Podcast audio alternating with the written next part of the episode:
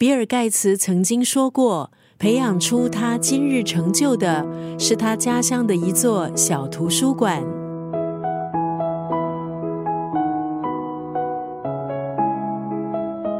今天在九六三作家语录分享的文字，出自这本书《辽心图书馆》。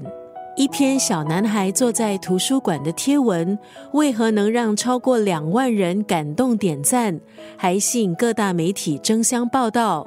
原来秘密就藏在图书馆里。辽心图书馆是一本适合家长、老师、阅读推荐者。还有亲子共读的一本书，透过书里篇章，还有一个个小故事，让读者重新认识图书馆的重要性，理解推广阅读的诀窍，收获亲子共读的小秘方，最后通过阅读改变人生。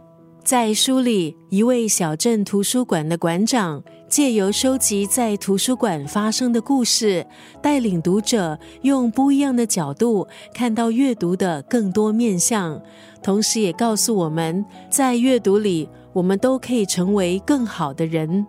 今天在九六三作家语录就要分享这本书《辽心图书馆》当中的这一段文字：阅读能成为照亮生命的光。也能让你成为那个写故事的人。在书里，图书馆馆长以阅读的力量为乐谱，真挚的文字作为音符，弹出了一段段交织了师长还有孩子的动人篇章。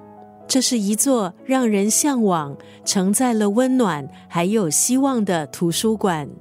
阅读能成为照亮生命的光。也能让你成为那个写故事的人。